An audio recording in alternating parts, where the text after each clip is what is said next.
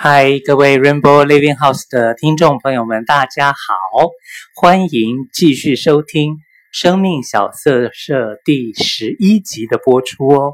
那今天的来宾到底是谁？然后我们人现在正在什么地方呢？我们就请今天的来宾先跟大家打个招呼，然后来一小段简短的自我介绍。Hello，大家好，我是。武汉的李畅，我现在是在武汉同行同志中心的一名全职，现在在，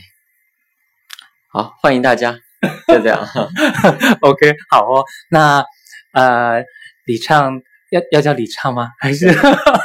OK 好，因为平常我们好像都是叫别的 有小名的感觉，嗯，好，那李畅方便跟我们大家先分享一下你的年纪吗？我现在二十五岁了。嗯哼，二十五岁，然后刚刚说已经是在同行这边，呃，同志中心这边是已经算是全职的工作人员。嗯，对，我已经在同行待了四年多，快五年了。啊哈，那在这边全职之前，因为我们之前访问的来宾可能是那种大学毕业，然后就直接可能就是直接在在同行这边当全职的工作人员，所以他没有一般社会上面的，他也不打算。在一般的社会上面要找一个工作啊，等等的。那像你的话呢？你是曾经也也有过一般社会上的工作吗？我其实是在毕业之后有在通勤做半年，然后之后有离开两年。嗯哼，最近几个月又回到同行了。嗯哼嗯哼。OK，好，那这个的话或许。等一下，在聊的时候会聊到。那如果真的要说起来，这二十五年的人生，如果真的要做一个切分的话，你会怎么样子的去做一些怎么样的阶段的描述吗？嗯，我会觉得大概分这么几个阶段，一个是从初中以前，嗯，那个。可能就小时候了，懵懵懂懂、懵懵懂懂的，然后再就是从初中一直到大二，嗯，就大概有八年的时间。嗯、这八年的时间是我认识到自己喜欢同喜欢同性，跟我一样的男生，嗯，然后而这八年又是我就是没有接触到任何一个同志的八年，嗯嗯，所以也算是一个珍贵的八年。第二个阶段就是从大三开始认识武汉同行 LGBT 这么一个当时还是小组啊，现在是同志中心了，嗯嗯，然后就是最近这四年多的时间，这是第二个大的阶段，嗯嗯，OK，那如果真的要回想一下你的小时候，就是刚刚说的可能初中，包含初中，或者说就在初中之前的话，你会怎么描述那一段呢？那一段时间应该就是自己喜欢自己，最开始啊，喜欢同班的一个很帅的男生，嗯哼，然后也意识到自己跟别人与众不同，嗯，为什么我，喜欢男生？嗯，好像我周围的人都是喜欢异性的，嗯哼，然后也因为这个事儿，我也觉得自己，嗯，没有办法跟别人说我自己的这么一种状态。所以也就把自己隐藏的很好，但隐藏的再好，也会有一个疏漏，就是有一次我把对我们班那个男生的爱慕之情写到我的日记本里面了，而恰好那个日记本又摊开在放摊开着放在我的桌面上，被我妈看到了。我妈当时问我，这个人是男生女生啊？我说。男生，当时也没有想太多，就觉得，嗯，我自己也不知道该怎么面对这个状况，嗯嗯，所以就很诚实的回答了是男生，但是我妈也没有再过多的追问，嗯，所以这个事儿也也就过去了。这是对我的印象，就是我再也没有在任何地方写过跟我。同志相关的任何的文字。那妈妈那个时候可能听你讲完你喜欢的是男生，然后妈妈没有更多的反应。你如果现在回想，那是一个他有点被吓到吗？还是他也不知道该怎么跟你对话？还是还是一个他觉得那个不重要，现在读书最重要？会是哪一种情形吗？我觉得可能是你说的第二种，他也不知道该怎么接我这个话。嗯嗯嗯。然后我记得当时说完之后，我就我就转身离开做别的事儿去了。嗯、我我妈也就没再追问。嗯，就从那以后，其实我到现在都还没有跟家里出柜。嗯，嗯，但是这也会有影响到我跟他们之间感情的联系。嗯嗯嗯，就有点像是有一件。对你来说很重要的一件事情，但是这件事情是不知道怎么跟他们去聊，怎么去讲这件事情，所以好像就变得有个不能说的秘密就，就就梗在那儿的感觉，有那种感觉。OK OK，好，那所以你初中的时候喜欢上一个同学，这件事情一直到可能初中毕业，你都没有把他。表白出来吗？呃，我大概想了一下，我初中有喜欢过两，特别喜欢两个男生，嗯、也都没有说。高中的话就是高三，因为我呃换了一个班，嗯嗯，在高三的时候有特别喜欢一个男生，嗯呃，在毕业了之后，我有跟他说。很喜欢他，嗯嗯，哦，他当时给我的回复是，好恶心啊，呃，所以那个时候会有点被打击到的感觉吗？会有打击到，然后，然后后来之后就是高中毕业了嘛，到大学了，跟他也都在武汉读书，但他的学校离我还有点远。然后我也有，呃，约他出来一起去别的地方玩，去学校啊，看看别的学校或者怎么的，但是，嗯，跟他的关系也就慢慢淡了。嗯，就之后到大一下的时候，我有一次想，嗯，想跟他一起回家，因为毕竟同一所高中的，家都离得不远，但是他那天。已经答应好了，然后我也见到他了，然后他又突然放我鸽子，说他要陪他的一个亲戚一起回家，嗯，就在同一个车站，我当时就觉得很受打击，然后之后就决定，呃，先把这段感情慢慢放下，嗯嗯，因为我会觉得自己会有点受不了他那样对我的反馈，嗯嗯嗯。所以他一开始说的好恶心，到底他就真的是很嫌恶的那种口气，还是有一点点半开玩笑的那种方式？可能有有带一点开玩笑的，嗯、但我当时心里不舒服。嗯，但这个话题我也就没有继续了，嗯、所以也就默认是他对我的这么一个表，这么一个表达的一个反馈了。嗯，OK，好，那你前面也提到你的等于说是小时候是一个阶段，嗯，然后等到了高中到大二大三是另外的一个阶段。那这个阶段你又好像说你是自己一个人，好像在很深的柜子里面，然后但是好像呃怎么讲？我们说在一个很深的柜子里面，好像会感觉那个是自我认同。还不太够的时候才会这样去形容，所以你的高中到大二大三，现在再回想起来，你会怎么怎么样的去诉说呃那个阶段的一些情形呢？呃，其实我一直到大学才有自己的第一部手机，然后我初中高中也基本上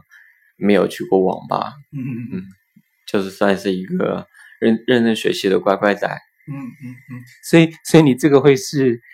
大家几乎你那个年龄的人都去过网吧，你没去过，还是你自己没有想去，或者是说家里不准你去吗？可能自己也不太想去。啊哈啊哈，所以你可能也算是同同学当中的一个一个跟大家不一样的奇葩。OK，好，好，所以你说你有了第一部的大学，有了第一部的手机之后，嗯，有了自己的第一部手机之后，我就也会到网上去搜一些跟同志相关的一些信息，嗯、就毕竟自己心里有那么一个疙瘩，嗯、自己想了解、想解开、想寻找自己的同类，但其实这个过程中，我觉得自己并不怎么顺利，嗯，因为我自己。去了解的途径，并不是通过聊天室、QQ 群，还有一些社交软件的渠道，而是去一些网站上面看一些小说文字，就那些耽美 BL 小说。但是那个我其实看了十多部之后，我就会觉得大同小异，好像跟我的生活隔得好远，之后就没有再看了。但是至少一开始的时候，怎么说呢？如果是实际的聊天室或者论坛，你会是跟也不知道那个人到底是真是假的人，至少可能会有聊天，会有互动。但是你在那些耽美的 BL 小说当中，嗯，虽然说可能是跟那些小说中的人物没有互动，但是至少他们的那个情节啊，等等等等的，会让你好像有。心有同感的感觉，会会有那种感觉。就即使是跟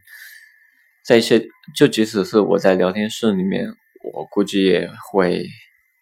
聊些天。但是要我跟他们出来见面，我估计我还是会非常非常谨慎。嗯嗯，就估计不太会出来见面的那种状况，因为那个时候自己认同也不好，也是。另外一个原因就是自己可能也不太想跟陌陌生人接触，嗯，就自己觉得有点谨小慎微，嗯嗯嗯，就不太会迈出那一步，嗯嗯，OK。那如果说小时候是一个阶段，然后呃，高中到大二、大三是一个阶段，那是怎么样的一个情形机会让你开始了所谓的后面的这个阶段呢？嗯，因为大二的时候的体育课上面认识了其他班的一个男生，也特别喜欢，就在微博上面有发一些对他的一些爱慕的一些动态。嗯，但那个时候我并没有说是男生，所以我有一个学长就误以为是。我喜欢哪个女生，就一直追问我。我当时也是很模棱两可的给他的回复。但是他一直追问嘛，然后我自己也想借这个机会跟别人说，我自己是同事的身份，也是第一次说。然后犹豫了好久之后，终于鼓起勇气站在他面前。然后支支吾吾了几分钟，才说出“我喜欢男的”这句话。不过他的回应就觉得我喜欢男的很正常啊，这是一个很平常的事儿，很多人也这样。然后叫我去我们学校湖北工业大学的一门性别文化公选课去听一下，了解一下。嗯嗯。然后就从那个时候。就开始慢慢接触到身边的真实的同志的人，嗯嗯嗯，身边真实的，OK，好，那那像你刚刚提到的这个呃性别文化公选课，那这个课可以大概的描述一下，或者说有什么让你印象深刻的课吗？这个课的话，因为是学校的选修课，我当时选这门课。还特地在页面上、网页上，嗯，等了很久，终于选上了，嗯，就觉得好，应该是有希望的。嗯，然后去到课里面，刚开始两，刚开始的两三节课吧，当时讲的内容可能有点学术，嗯，或者怎么的，就就是对我的带动并不是很大，我当时就，嗯。在我的桌子上摆着，摊开一本高等数学的书或者习题册，就有时候时不时的抬头看一下老师，然后又低头看书，就假装自己没有在听，其实全程都在认真听。OK，就也怕身边的人知道我是同志。其实我知道在场肯定有很多也是跟我一样的，嗯，只不过那个时候没有办法。接受这么个事实，嗯嗯嗯，或或者说你好像还在一个适应的过程当中。那一开始的课或许有一些学术一点或者理论的一些东西，那之后有让你什么样子印象深刻的课程内容吗？之后是有一节课是讲生殖健康方面的，然后那个课是一个学姐来讲，就讲的特别诙谐生动。哦，算是我听过的最带感的、最带劲儿的，嗯嗯，一堂课，嗯嗯、然后就决定把这堂课给他录音，嗯，然后我就把它上传到微博，并且艾特了武汉同行，然后也就是因为这么个事儿，嗯、然后当时负责这门课的黄浩杰他就主动联系我了，然后希望我。加入到课程的助教组，然后组织协调整个课程。嗯，然后这个事儿，我当时是很高兴的，就是终于有了一个渠道来认识、来了解。嗯，然后其实我当时有跟我的大大学的室友说这么个事儿，他们也很支持我，然后这样也就让我在他们面前有了一个慢慢接近。靠近这门课的一个认同，嗯嗯，就至少不会让我大学室友那边觉得很突然，怎么会突然做这么一件事儿？嗯嗯嗯。所以在在这个公选课当中，你自己有听到了一个很你自己很有感觉的，你也会想要分享出去。所以豪杰看到了这个，诶，你不只是自己听。你还会想要去分享，希望更多人可以去同样的对你很有感觉的这些课程内容，然后他们或许听了之后也可以有一些收获。那你就开始在这个公选课，呃，开始有不同于学生的这个身份，还是说其实同行，呃，同志中心这边的一些一些课堂或是什么的？活动也你也就开始参与了吗？对，其实，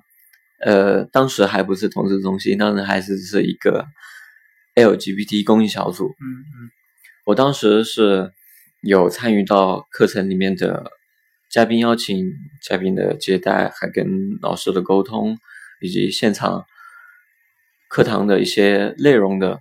嗯，组织啊相关的，嗯、然后。当时还只是比较简单，到之后，比如说在后面一个学期往后，我就可能参与到课程整个的呃规划和筹备上面来。嗯，当时的话就还只是跟嘉宾接触的比较多。嗯，然后自己会发现他讲的议题从现在来看呢，大概归为几类，一个是同志、跨性别也有在里面。还有媒体与性别议题，还有性工作者议题，还有同志妈妈的分享，还有更多相关的内容。我会我会觉得内容很很广很宽泛，当然也提到了艾滋。嗯。然后这个课我会觉得给我带来的最大的收获就是我了解到了很多跟公益相关议题的内容。而且是很多有实战经验或者有深入了解的教授、老师，他们带来的一些关键的分享，会给我很大的启迪。嗯嗯。那像你刚刚也提到同行，好像他有不管是同志啊、男同、女同，或者是说跨性别，或是艾滋，或者是呃教育之类的。那你有自己最有感觉的一个一个部分吗？最有感觉的，或是你最想在在那边去做努力的，会有哪一个部分吗？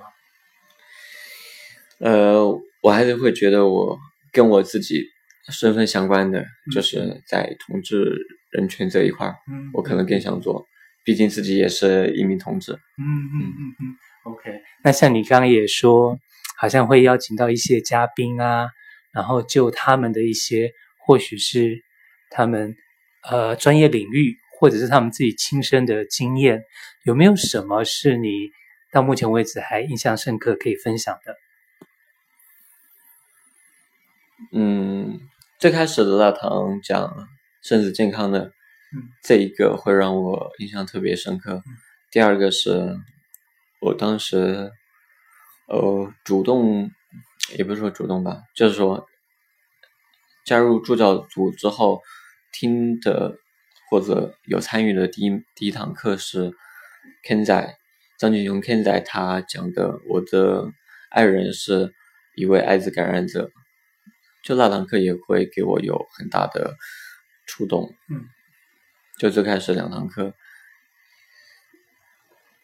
那。他的那个分享是 Ken 仔张景雄，他的那个分享是，呃，怎么样子的让你会 会特别有感觉？是因为是因为他有讲他感染艾感染艾滋二十多年，就还一直坚持到现在，嗯，还在香港最开始创办的。香港彩虹，然后之后有把精力投入到内地，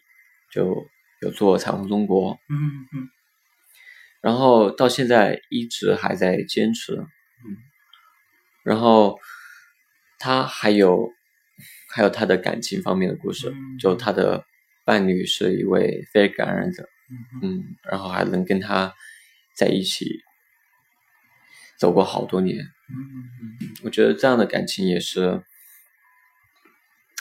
当时会觉得很难得，嗯，会给自己很大的鼓励。那像你现在的工作，好像艾滋检测的部分也是，也是你主要的一个工作项目之一。嗯，所以好像你对这一块是还艾滋方面的这个议题的话，是你蛮想呃多一份多尽一份心力的，是不是？对，艾滋这一块也是我蛮想做的，因为我在当时是。二零一三年的十一月，然后当时马上临近幺二幺世界艾滋病日，郝杰当时也带着我一起去参加了一个艾滋感染者就是街头拥抱的活动。他当时邀请了一位来自荷兰的感染者妈妈，她自己是因为生孩子的时候大出血输血感染艾滋。然后在她刚得知自己感染艾滋的时候，是有那么无助，还有孤独的情绪在的。然后我自己也能够深切的感受到那那么一份孤独和无助，因为我自己深柜八年，其实那一段时间我也会觉得自己是无助的，也孤独的，所以我就会。有想帮助别人的那么一份初心在的，所以也只有从那开始，是真正想做同志公益，做一些自己力所能及的事儿，为同志和艾滋感染者，嗯，尽自己的一份力。那那像我们前面有提到，就是诶，你好像有。有两年在社会上工作的一个一个一个经验，然后然后就是好像不是就此就在武汉同行这边一路的工作到现在，那那个会是一个怎么样子的转折呢？因为呃当时是一三年底，然后一四年我继续带了一整年的性别文化公选课，除此之外还在那一年里面有做呃。同志情感沙龙就是每周组织一一次的，大家来交流或者邀请嘉宾来分享。然后我是一五年要毕业了，然后当时是在民政局注册民办非企业单位的政策是非常利好的，所以在一五年初花了半年的时间，终于把我们现在的机构维新社工给注册下来了。然后因为注册下来了，但是其实我们资金的问题啊还没有解决。我们其实没有什么收入，都基本上靠好朋友的资助。然后在一五年的六月，我毕业的时候，我就去到香港和台湾学习。但也因为在那段学习时间内，我自己也发现了自己以前的一个阴暗面的一个黑暗的事情，我自己没办法接受，然后也给自己造成了困扰。然后在七月份，我正式在武汉同行做兼职，然后另外一部另外一部分是在彩虹中国做兼职，然后就这么凑成了一个全职的工资。但那段时间，我自己是有在做检测、做咨询，还有做活动，但是，嗯，我所能够遇到的事儿，其实很大一部分都是跟恐爱。还有跟分手，还有一些相关的出柜的问题的事情，但这些事情对我来说，我会觉得是有点没有办法承担的一些负负能量，而我自己那个时候还没有学会如何去排解他们，所以就慢慢的把这些事情积累到自己的心里，然后最后是在九月份的时候。同年九月份，有去帮助一位艾滋感染者来进行治疗。他当时其实已经算是病重了，然后把他接到中南医院来治疗一个月。但在那一段时间内，他自己其实有不配合的情况，就比如说拔针头、拒绝治疗，然后被医院强制要求呃出院。然后也因为这个事儿，给我造成了一定的打击，所以我当时就离开了公益圈，然后去做了一个自己还算比较想做的一个工作。那是，呃，我我刚刚听了会会有那个感觉，就是好像你。你会去同理到一些你正在服务的人，但是那个同理好像已经已经不是要怎么说，好像你已经把你的人的感觉带进去了，然后好像最后最后你刚刚提到的这个，他又会有一些抗拒啊，或者是什么的，然后可能也也打击到那个你要帮的人，好像他是拒绝你的。协助的，甚至于他自己的人生，好像他也在拒绝，然后等等等等，这些整个都会让你的状态就没有再像以前的那么稳定了。嗯，会会有那样的，因为自己自己知道就是如何同理，但但是另外一块我却没有学会如何把自己跟这些事情隔离开来。嗯嗯，所以问题出在这儿。然后我之后离开了公益之后，花了一年多的时间才把这一部分情绪还有相关的负面的东西我都打理清楚了。嗯，之后才慢慢再回过头来看我之前做的这些事情，我也觉得，嗯，虽然做的很累，但是。我还是想继续回头来做，所以差不多离开了一年多的时间，我又跟好基友聊，就是我其实还是可以考虑回东兴来继续做的，因为还是觉得在这一块自己做的更开心一些，就虽然也有也有一些不开心的地方，但但我会觉得我现在能够处理的好这一部分事情。那。就你说你离开，然后你自己调整啊等等的，那是你就只是不跟这个以前的公益圈有接触就做到了，还是说其实你的那个社会工作是有怎么样子的呃，让你去刚好可以有那样的调整？嗯，因为那个工作的话是自己比较喜欢的一个，就是编程写代码，然后但是，嗯，这一块其实对我来说并没有很实质性的，呃，正面的引导。然后我觉得对我帮助最大的还是那段时期，就是台湾童子咨询热线志伟他带给我的支持，嗯，还有。杨宇这些小伙伴们，就是对我的关照，我也觉得很给我提供了很大的鼓舞。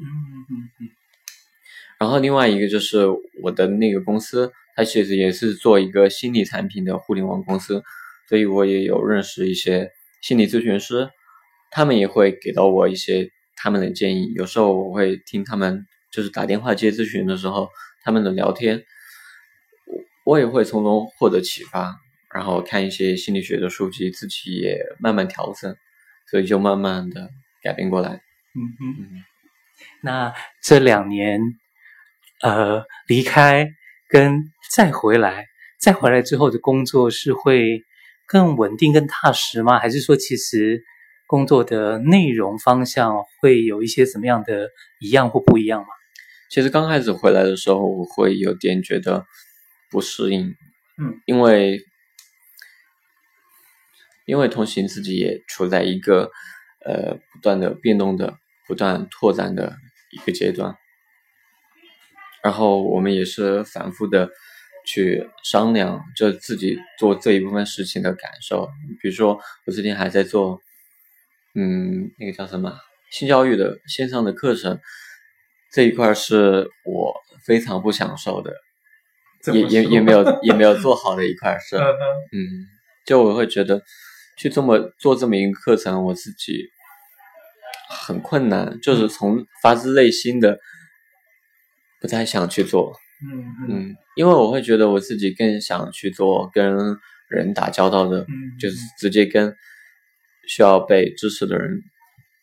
打交道的那样的工作，这一块我会觉得我自己更享受、更投入，嗯。然后现在的话，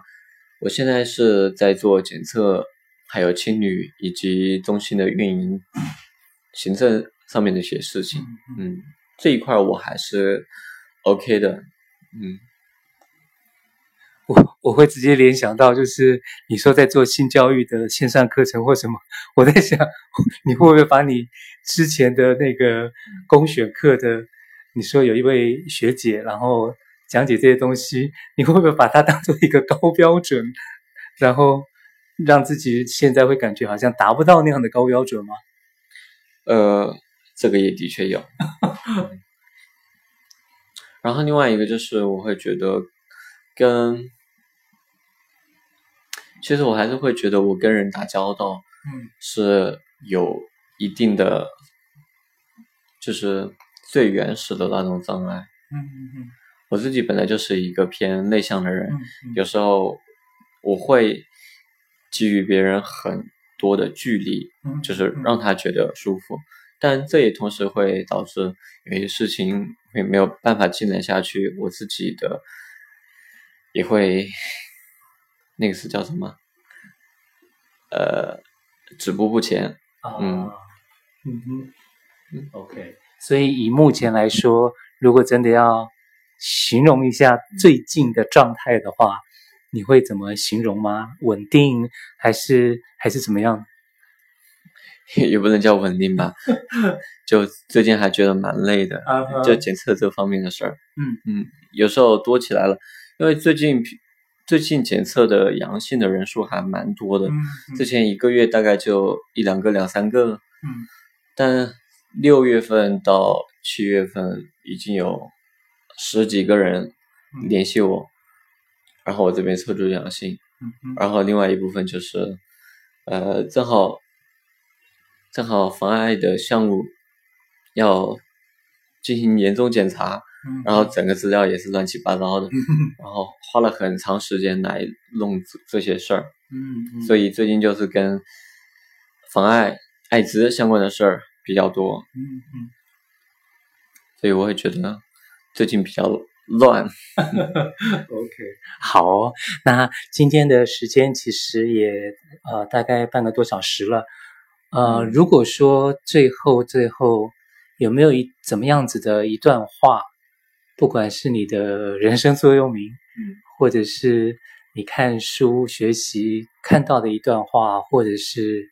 哪一个老师，或者是就是你现在突然间想到的最想分享给我们的听众朋友的呢？嗯，我我其实蛮想分享一五年的时候在台湾路德协会曾瑞。导师他写给我的一段话，嗯，具体的字我可能记不太清，大概的意思就是，呃，要相信你自己，对，其实你自己就很棒，嗯哼嗯哼，OK，好像是一个自己要认同自己、接受自己，然后不管是现状或是什么的，好像才会有更美好的未来，嗯。好哦，那今天这一集呢，可能就要在我们李畅的祝福声当中，然后跟大家说拜拜喽。好，大家拜拜。